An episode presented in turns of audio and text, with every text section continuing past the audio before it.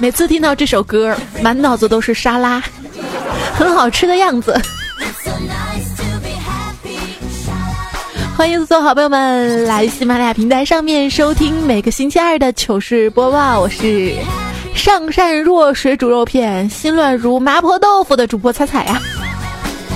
在这个周末过去的圣诞节，你吃的还好吗？圣诞节是西方的节日嘛，所以我特别给自己准备了西餐，吃了个汉堡跟薯条。我妈说西餐不应该是稀饭跟汤面条吗？饺子啊，西餐吃稀点的，吃酸汤的。圣诞饺子吃一宿，来年雅思四个九。圣诞饺子当经理，来年托福一百起。圣诞饺子自己做，四级六级高分过。圣诞饺子吃一锅，考研英语九十多。晚上我爸打电话给我，特别着急啊，说你妈出去买宵夜了啊，出门两个小时还没回来，手机也打不通。当时我就急了，说这怎么办呢？我爸说你快快打电话给他，真怕他吃完空着手回来。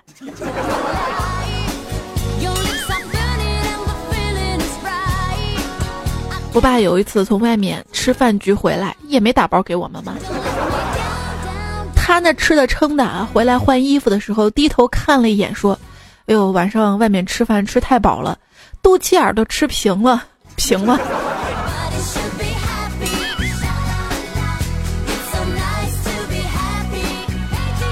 上面那两个点吃平了才叫厉害。岁月静好，不如吃的很饱。你想想啊，没吃饱会有一个烦恼。吃饱了，那会有无数个烦恼。亲爱的，你把你碗里的牛肉借点给我呗，我拍个照就还给你。好了好了，你拍好了，可以把肉还给我了吧？这明明是我的，你看有图有真相。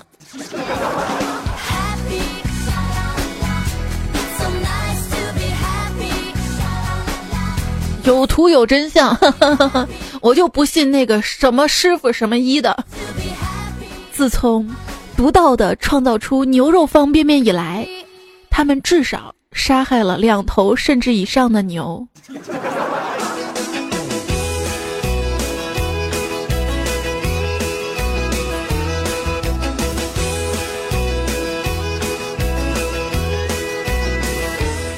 跟图片不符的，还有食堂的饭菜。食堂的香辣肉丝儿，就是香菜炒辣椒。肉丝儿可能离家出走了。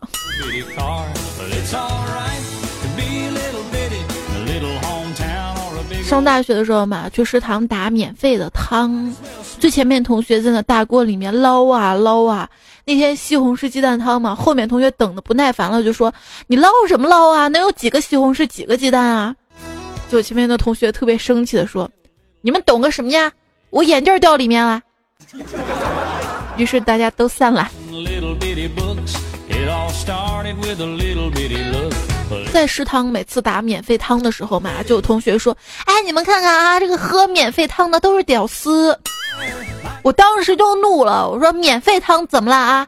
你给我看好了，我没有喝免费汤，也是屌丝。”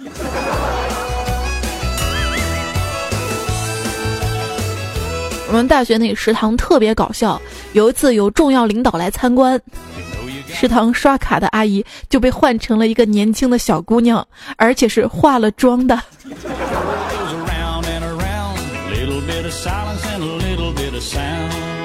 还记得有一年开学的时候，大一的新生问我：“哎，学姐呀，食堂的饭菜好吃吗？”我说：“这个食堂啊，永远是给我们带来惊喜的地方呀。今天啊，呃，你觉得你吃了全世界最难吃的东西，可是到了明天，你就会发现，你又错了，一天比一天难吃。”只好想办法，想着花样啊，去吃学校外面的饭菜。那个时候外卖软件还没有流行起来，我们都是打电话订餐，学校附近有一家店的酸菜鱼跟水煮鱼都特别好吃。有一天我打电话订餐，喂，老板呀，嗯，我要一份水煮鱼，还有给我加点酸菜。老板说这水煮鱼是辣的，是没有酸菜的，不然给你换酸菜鱼。我说那好吧，老板那就给我来上一份酸菜鱼，加点辣。电话那头安静了几秒钟就挂了，有错吗？我让他们不会灵活的经营，就不知道来个双拼。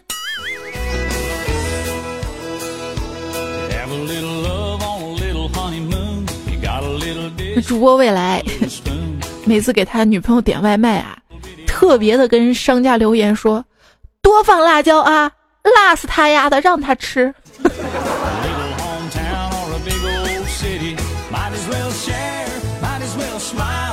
我一直以为吃饭男的请客，是因为男生吃的多。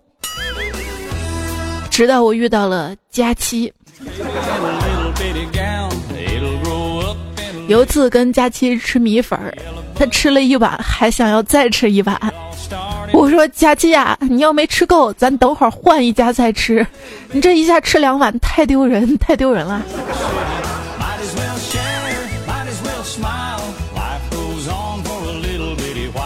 没错，你每次到那个传奇广场，看到一胖姑娘，吃完饭还要拎一包打包走，那个就是佳期。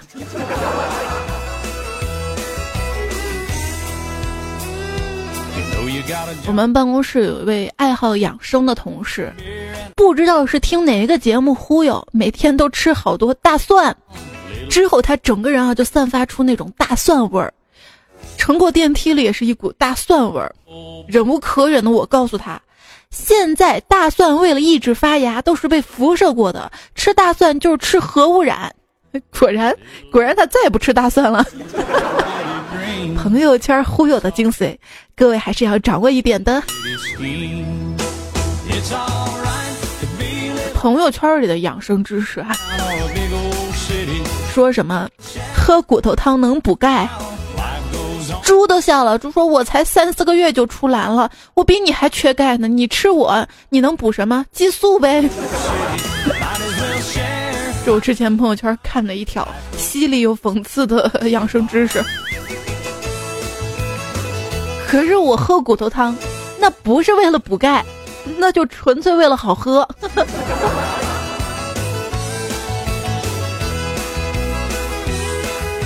一天啊，午餐有一盘美味的炸排骨。我妈跟我说啊，你知道不？说以前啊，我特别讨厌做炸的菜，也做不好。但是你小时候这就爱吃炸的。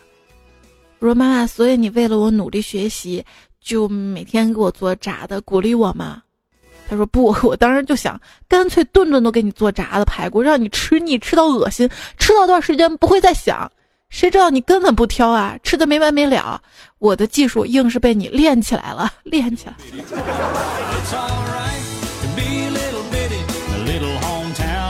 作为一个吃货的修炼目标是，有鳄鱼的咬合力，有蟒蛇的吞咽力，有老虎的撕啃力，有鲸鲨的喝惯力，有鸭子的消化力，有蚂蚁的减肥力呀。感觉一个吃货的胃可以分为甜品区、饮料区、自助区、早餐区、午餐区、晚餐区、夜宵区，以及餐后还能再餐区。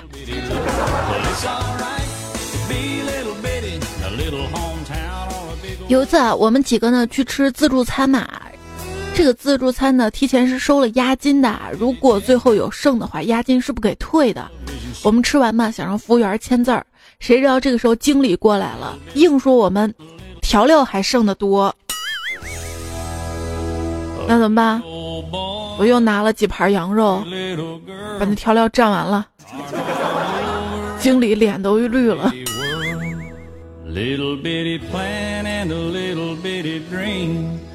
还有次吃自助餐，他这个没收押金啊。可是我们吃完确实不小心剩了挺多的，一个五大三粗的服务员狠狠的就说了：“本店剩菜必须吃完，否则后果很严重。”我们怕了呀，就硬着脖子把剩菜全部都咽了下去，撑到直接翻白眼儿。完了，我就忍不住问他说：“如果不吃完，会有什么严重后果呀？”那大汉说：“会给国家资源造成巨大的浪费。”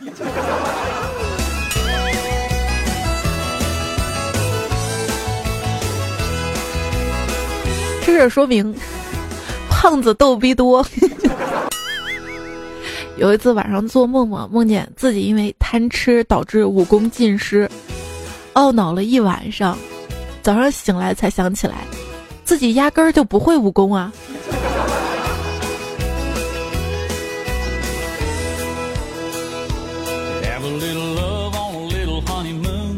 一天，小萌跟我说他做的梦嘛，现在不好，我妈要把我卖了。我说那你妈失策了，你卖不了多少钱。问题是我妈要把我卖到四川，我不吃辣呀。我说那你可长点心吧，你妈都卖了你了，你还惦记着吃点心？哪里有点心？快给我！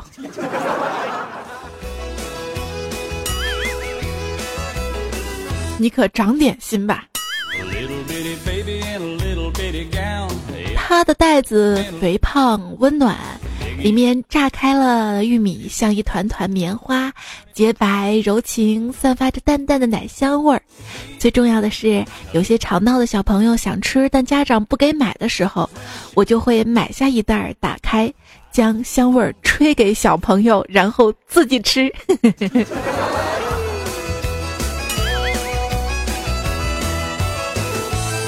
今天在电梯里碰见邻居的孩子吃零食，孩子奶奶说。你给阿姨分一点啊！这小孩十分大方的给了我。本来想像所有大人一样说谢谢，我不要。又想起书上说总是拒绝孩子不好，要让孩子懂得分享。于是我就把他递过来的真的给吃了，然后孩子就懵了，给哭了。邻居奶奶一脸尴尬，她一定没见过这么馋的女人。山有木兮木有枝，木有叶。木有鱼丸，木有粗面。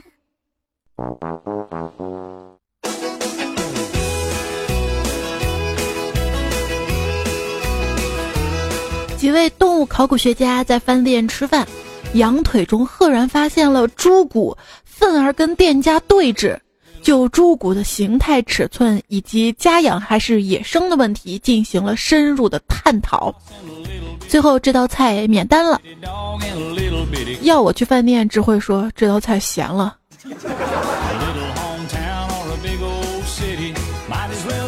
吃的讲究可多了，就比如说兰州牛肉面，分毛细、细的、二细、酒叶等等啊，还分大碗、小碗嘛。说有一外地的老总到兰州出差，跟秘书呢去吃兰州拉面。他要了一大碗的宽酒叶子，秘书要了一小碗的三细。票刚递进窗口，就听见窗口伙计扯开嗓子朝里面喊：“一个大款，一个小三儿。”老总听完灰溜溜带着秘书跑了。多年之后啊，老总跟朋友们讲：“这兰州人真厉害啊，连卖牛肉面的眼力都这么好，知道我是领导，领着小三去吃拉面。”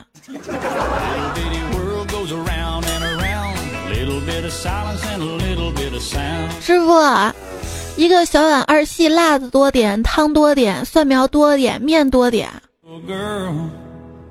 你就不能要个大碗吗？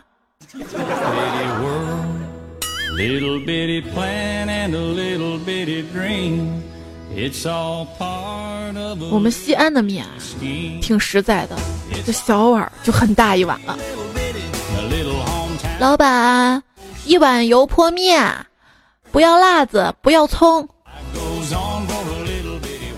老板拿着一碗面跟我说：“你这不要辣子，不要葱，那还泼啥呢？泼！”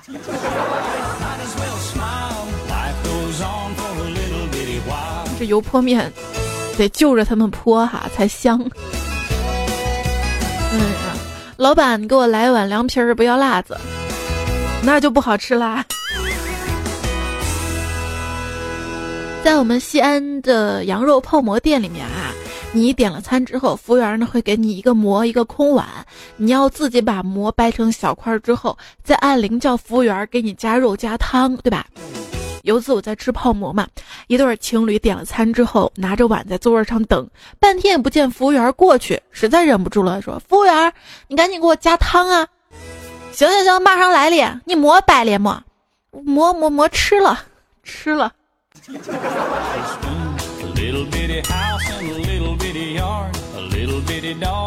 泡馍泡馍。在店里听到很有禅意的一句话：“老板，筷子呢？啊，筷子就在放筷子的地方呀。”有一次啊，我们大伙儿聚餐嘛，去一个餐厅吃饭，大家聊到一个话题都异常的兴奋，就一直巴拉巴拉在说哈，因为没有动筷子嘛。餐厅经理看到说：“各位打扰了，是不是我们的菜不合胃口？大家都没有动。”我一同事也调皮说。你们这菜太咸了，我们扯扯淡。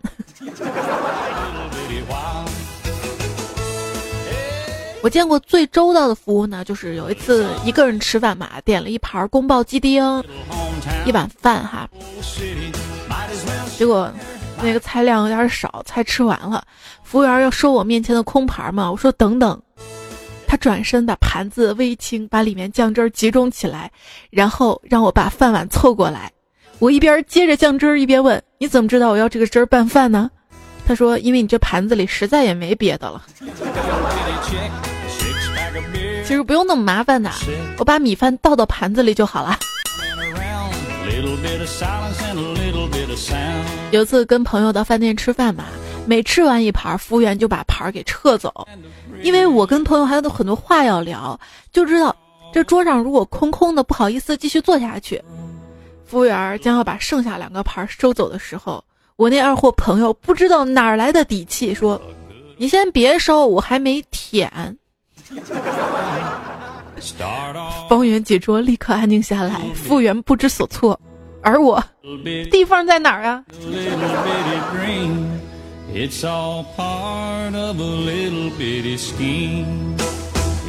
去饭店吃饭啊，点菜。宫爆丁丁，我知道是什么。凉拌欧，我也勉强认出来了。可是这个酸辣棚，棚到底是个什么东西？服务员，这个酸辣棚是什么东西啊？服务员说是酸辣土豆丝，因为写三个字儿太难了，就一个字儿吧。你看那个棚字，是不是左边是土豆，右边是个三儿？但是你这是写菜名还是在猜灯名啊？啊，有道菜女人三十上来一看豆腐渣，还有道菜男人三十上来一看花心大萝卜。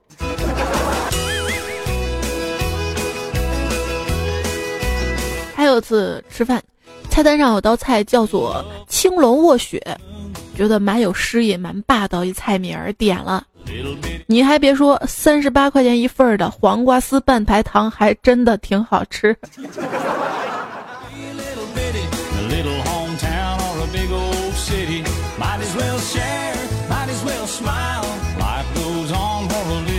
有一天在街边吃撸串儿，旁边桌一对情侣起身离开，我看他们盘里还剩下十多串儿。什么羊肉串、鸡翅的啊？为了防止摊主回收回去重复利用，我眼疾手快的迅速把这些都扔到垃圾桶里了。可是没几分钟，小情侣们提着凉菜回来了。就那天吃完烧烤之后嘛，回去肚子不舒服啊。整整是难受了一整天，跟我一起吃撸串那朋友，他肚子也不舒服。于是我们经过那家摊子的时候，就跟老板说了一嘴：“我说你这个摊子把我们吃拉肚子了。”然后谁知道那老板态度挺好的，一直在跟我们道歉，还说要不今天晚上请我们免费再吃一顿。我们说行，结果又拉了一天肚子。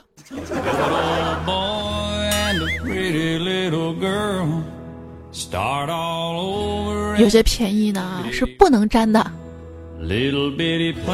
你也一样。嘿，有一次我在饭馆吃饭嘛，买了一瓶可乐，喝了几口就把可乐瓶靠着墙放在桌子上。过一会儿，一个邻座的美女转身跟我说：“你好，我用一下。”然后我就把我的可乐瓶拿走了。我惊讶看着她拧开瓶盖，往她的麻辣烫里轻轻倒一点，再拧上瓶盖，放到我原来的位置。直到他吃了一口麻辣烫，说：“老板，你们家醋怎么不酸呢？”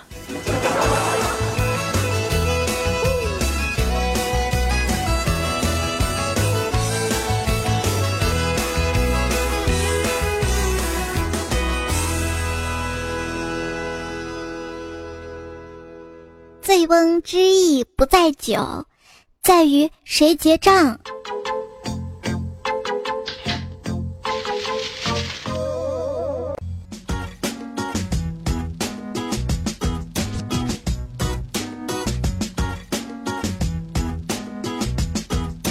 演收听到节目呢是糗事播报，是彩彩。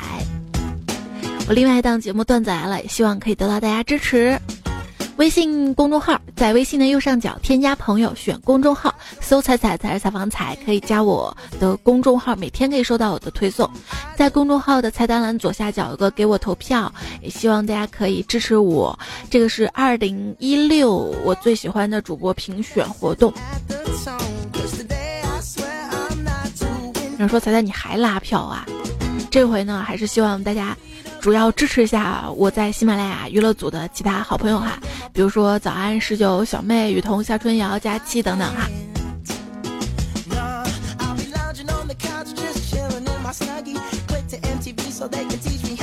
今天糗事播报进行吐槽，我们说到的是吃饭的糗事儿。我听过最尴尬的话，就是服务员跟我说。不好意思，你卡里没钱，所以特别需要一个付账宝，缓解尴尬。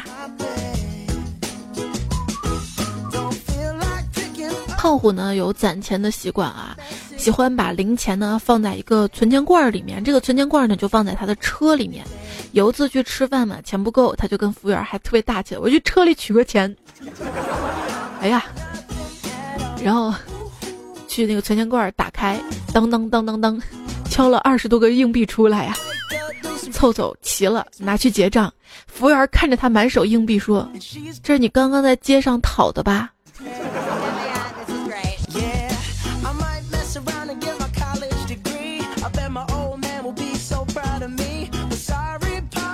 一次朋友聚会嘛，都喝多了，一个二货非说自己是奥特曼。另外几个竟然趴在地上演怪兽，你追我赶，打打闹闹，疯一样的跑远了。当我跟饭店老板从大笑中缓过神儿，老板一把抓住我说：“哎，你可别再变身了，先把单买了。”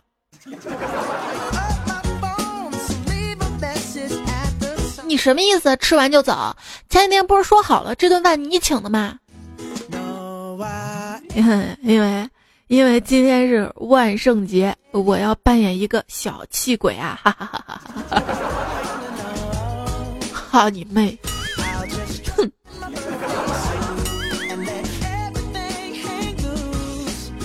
传说啊，在寒冬里，只要有人请你吃火锅，你就会幸运一辈子。月老会用魔芋结把你跟那个人紧紧的拴在一起，自由女神一手拿着菜谱，一手举着生菜为你们祝福。烟雾隐喻着藏住所有人的悲伤跟不快乐，筷子搅拌着酱汁儿，搅乱了所有的酸甜苦辣。突然，你听到周围的人在惊呼下雪啦！你一抬头，服务员又往锅里倒了五盘牛雪花啊！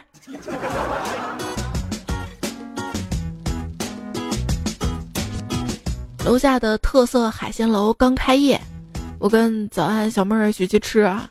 服务员先端上来一盆汤，早安说这是开胃汤，一尝酸甜甜的，还蛮好喝的。我们仨你一口我一口就喝完了。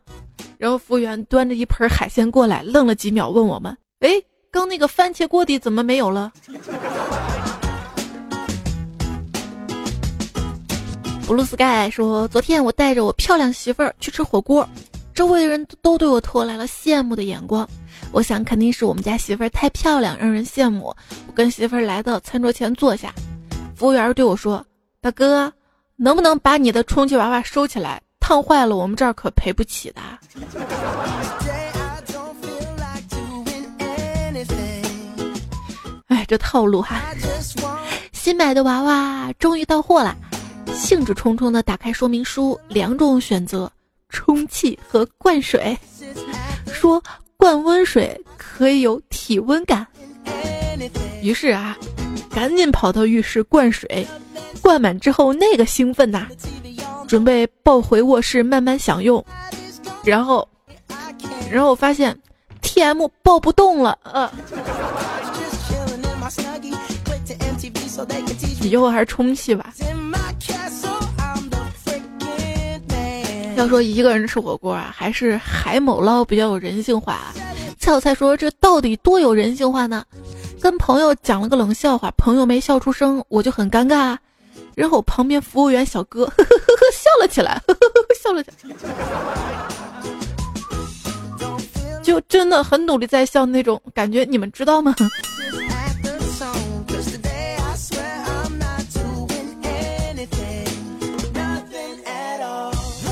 黄鑫说，初中英语老师有一次上课跟我们说，以前留学的时候想吃点零食，就从网上买一包瓜子儿，嗑着嗑着，房东回来了，看着他嗑瓜子儿，惊讶的眼睛快掉下来了，拿着小板凳开始围观，后来叫我们老师教他嗑瓜子儿，还问中国人多久能学会嗑瓜子儿之类的问题，后来房东学不会，只能感慨说一句：中国人好聪明呀。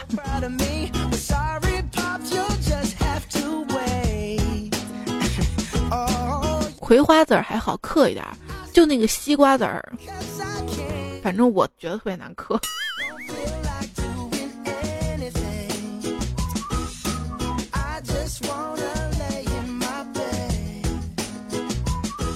这位叫我叫 YZG 说：“猜姐，我是没救了。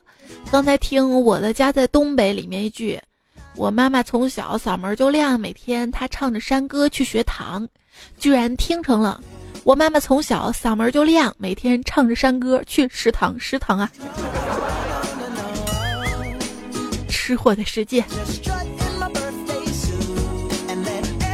就干总那个女儿嘛，一天干总吃饭带着他闺女哈，干总说：“闺女，你点一个自己想喝的。”他女儿直接来一句：“服务员，给我来一瓶八二年的娃哈哈。”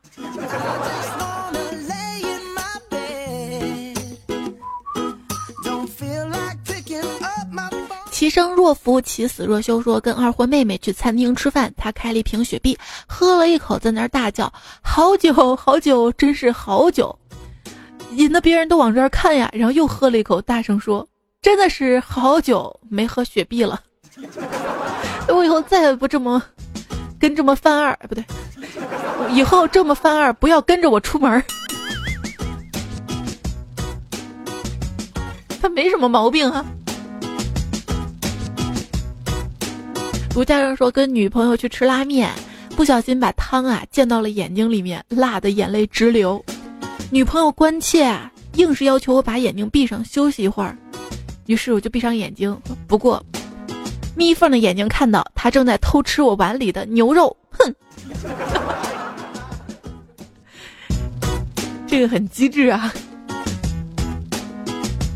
哈哈，说中午刚发生的新鲜热乎的段子。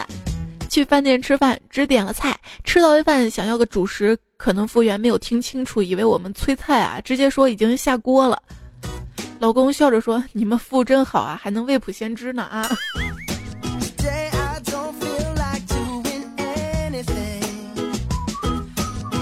最美的时光说今天休息去动漫城逛了一圈，中午到了饭点，进了一家小餐馆，刚坐下，看到一个胖乎乎女服务员被我站着，就轻轻碰了下她胳膊。服务员点菜，只见她转过身来，恶狠狠瞪着我说：“我也来吃饭的，这是 cosplay 女仆装，你瞎呀？”尴尬了吧？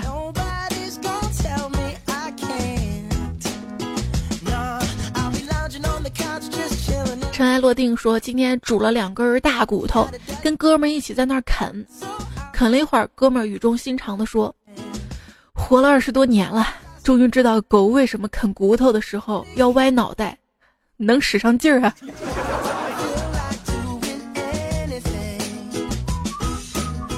驴肉火烧赤壁，萨吉马踏连营，东坡肘子虚乌有。”左宗棠鸡犬不宁。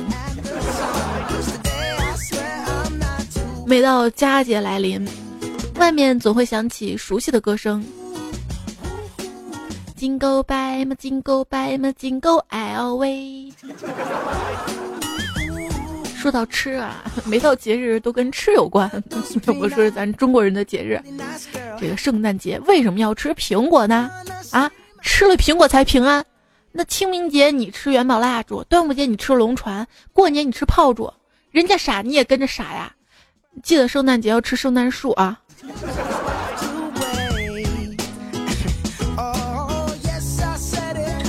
平安夜里不吃饺，来年春天被狗咬。圣诞不端饺子碗，生下耶稣没人管。圣诞节嘛，为了应景哈，胖虎他爷爷吃完晚饭之后，就换上了一身的圣诞服，出门碰瓷去了。一人你饮酒醉，躺在酒吧外。没人敢犯罪。前两期节目留言，卧的人说：“圣诞节不是我不放袜子在床头，而是放了我睡不着。”你能放一双干净的袜子吗？因为我小时候啊，每次脱了袜子，第二天都找不到了嘛。我妈就告诉我，袜子放枕头底下就能找到了。后来我那个枕头都不敢翻面枕呐。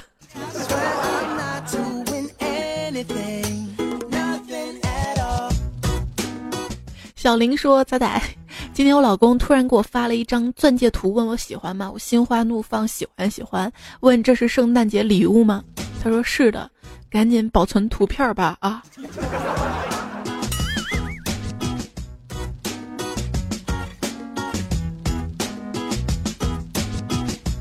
这叫就是喜欢你彩彩，他说彩彩，看你这些标题我都哭了，我就是又穷又丑又胖啊，没事儿，这里不是你一个人这样的，还有我们，看着你又穷又丑又胖啊，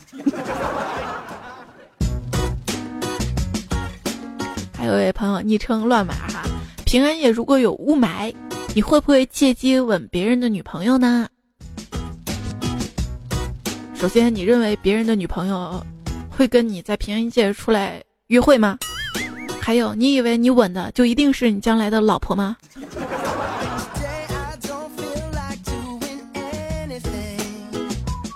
看新闻说是今年的平安夜圣诞节哈，依然在自习室里自习的学校是清华大学的最多。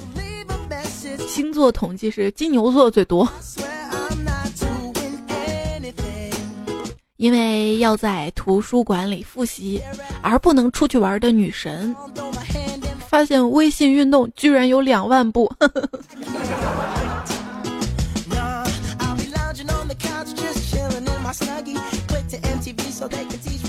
明春说：“大家都说雾霾的不是，其实不然。雾霾天用口腔呼吸，可以有效的保证体内的金属矿物质，还可以省粮食。就跟我一朋友说的嘛，说雾霾天啊，不要用鼻子呼吸，这样就吸到了肺里面；要用嘴呼吸，这样就吸到了胃里面。我读书少，别骗我啊！这位叫你好，我是东北人说。”在听到考试的段子来了的定义嘛，我笑喷啦！我想起了小偷的定义：高级的脑力劳动与体力劳动的职业，跳舞合理合法的拥抱美女的活动。在在我们那个年代啊，谈个恋爱都不敢拉手，女生男生之间是不能坐在一起的。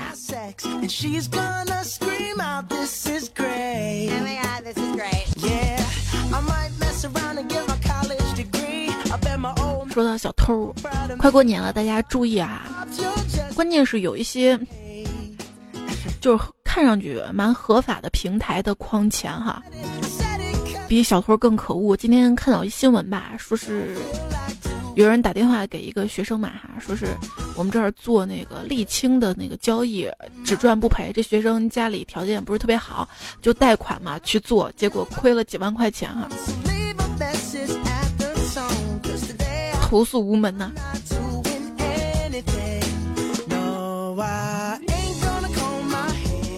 最近几期节目，我寻思寻思啊，寻吧寻吧，咱们做一期小偷的段子或者糗事儿，好吧？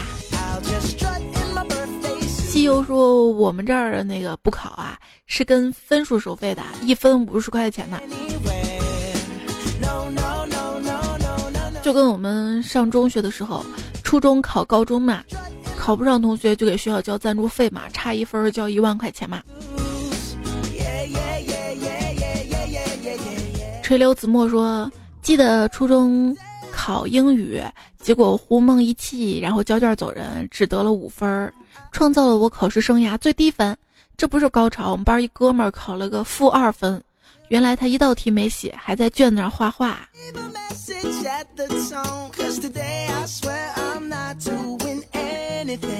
这老师估计气得也够呛了啊！”凯说：“我有一老师要求我们。”不要都考九十几分呐，不然他要写检查报告呀。那个时候我们班上只有我比较给老师面子，考了八十几分，对吧？严哥不说，听你说考试，我现在突然想起来，我初中考试的时候有一场经历，距离考完还有十分钟的时候，监考老师说想及格的同学快一点，然后转头就走了。望着他的背影，我仿佛看到了上帝。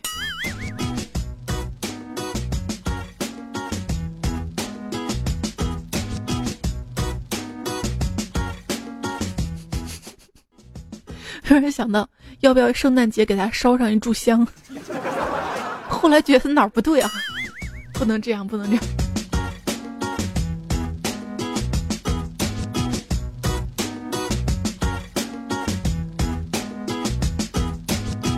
宁国强说，大学考试补考英语也没及格，结果班主任说全班所有科目就你英语没及格，你看咋办吧？我说那拿钱补考一次吧。班主任说：“因为你一门不及格，全班没有办法提前毕业。嗯，算了，给你改个及格吧。临毕业才知道班主任就是亲呐。可是就算你顺利的毕业了，你四六级过了吗？你能拿到学位证吗？”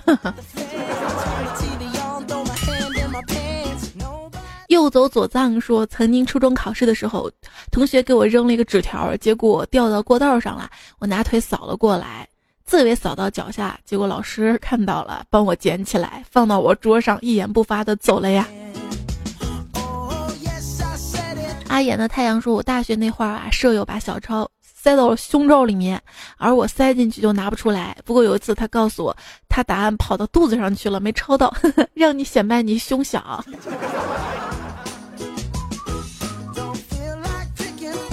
胸罩都没兜住。”允家小说，我大学考试的时候，要别人的抄，结果他直接把它念出来，声还挺大的，我那个紧张。他的理由是念出来，老师没证据。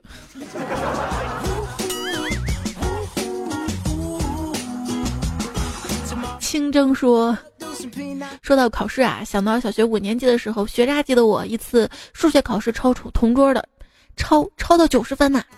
老师发试卷的时候，把考过的题目又在黑板上让我去做，结果傻眼了，那叫一个爽啊！我在讲台上站了一节课。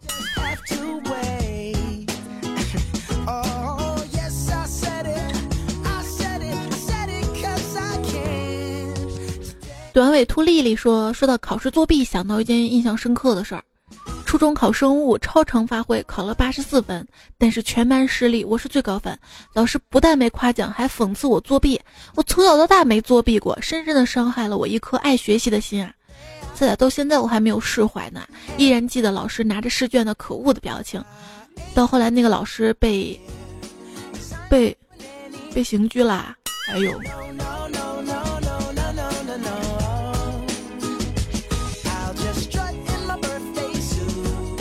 爷说：“记得小学时候数学考试嘛，有一题老师没有教到，但是我以一名合格的学霸身份把题拿下来了，考了个一百分。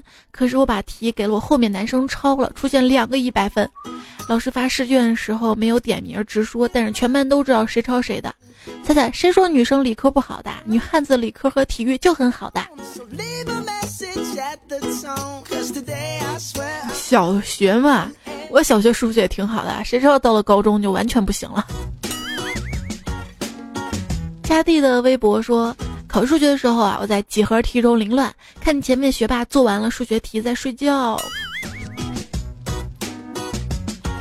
米娜妮说，考那个毛毛概考试嘛，记忆性的，我们所有人弄好了小抄，考试也不怎么严格，唯独我啊，监考老师是素描老师，做我一侧，画我的侧面，边看边画，边画边看，我的心呐，不敢拿出小抄啊。猜猜是不是我侧颜太美了？老师刚好在你旁边。许某某说，初中的一次月考那场物理课考试，后面大题都不会，刚好跟我那个小男朋友前后桌，然后他把试卷拿去帮我做了，突然好想他呀。对我做那期节目的时候，我也特别想。大学考试时候帮我写小抄的那个男朋友，我说我要拿小抄去缩印嘛，他说不用，他帮我写，真的写的特别小。谢你光阴，我的梦说，我小时候考不好，我妈先象征性的打我几下，我爸看我那个死样，使劲的揍我，我妈看见我快哭的样子啊，她也哭了，然后我爸就更生气了，打的更厉害了。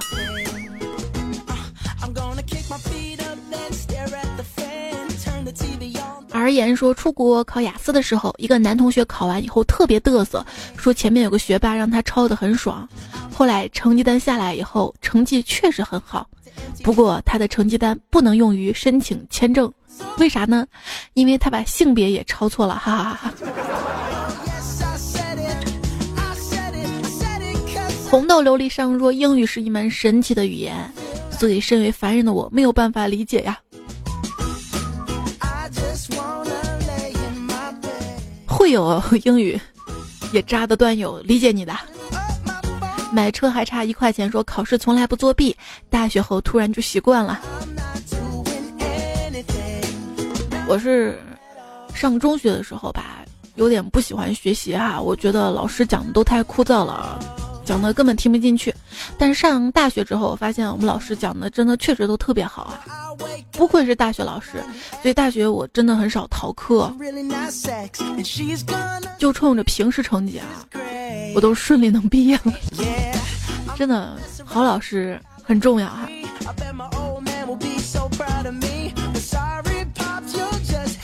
好段友也很重要。上期糗事播报前排的有。好火树、地小瓜、勒头沉、潇潇爱依然赞被点最多，说要跟我表白是吧？可是看昵称，你明明爱的是依然呐。然后感谢东方很帅，一只拖鞋也疯狂，寒冷风鸳夜。然后这期原创额提供段子朋友有，因为我前面都改编成第一人称了嘛，就比较多。